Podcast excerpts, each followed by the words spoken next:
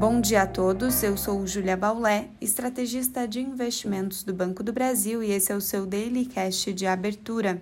Hoje é sexta-feira, dia 4 de fevereiro de 2022 e as bolsas internacionais seguem mistas nessa manhã. Nos Estados Unidos, os futuros em Nova York apresentam altas, impulsionados pelo balanço da Amazon, que faz as ações da companhia avançarem no pré-mercado hoje, estendendo o rally de mais de 14% ontem no aftermarket.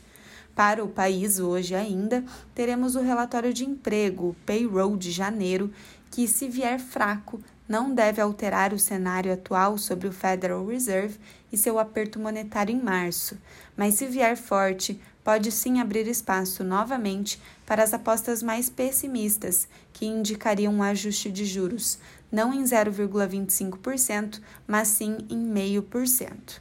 A expectativa é que o dado venha fraco, refletindo os impactos da variante Omicron. Já na Europa, os índices acionários apresentam majoritariamente quedas.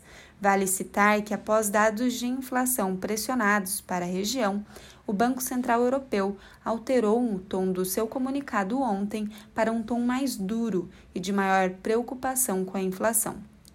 O comunicado estimulou as apostas pelo mercado de uma alta de juros ainda em 2022, que era bastante improvável e agora já passa a ser considerada no cenário pelos investidores.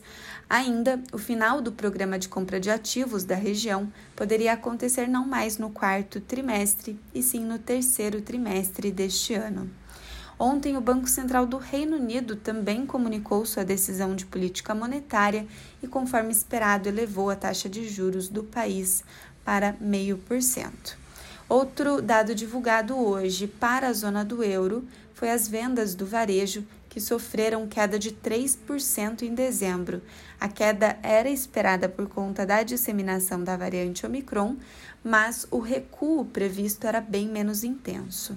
Nas commodities, o petróleo avança forte amplia ganhos acima dos 90 dólares o barril, e o minério de ferro também apresentou altas.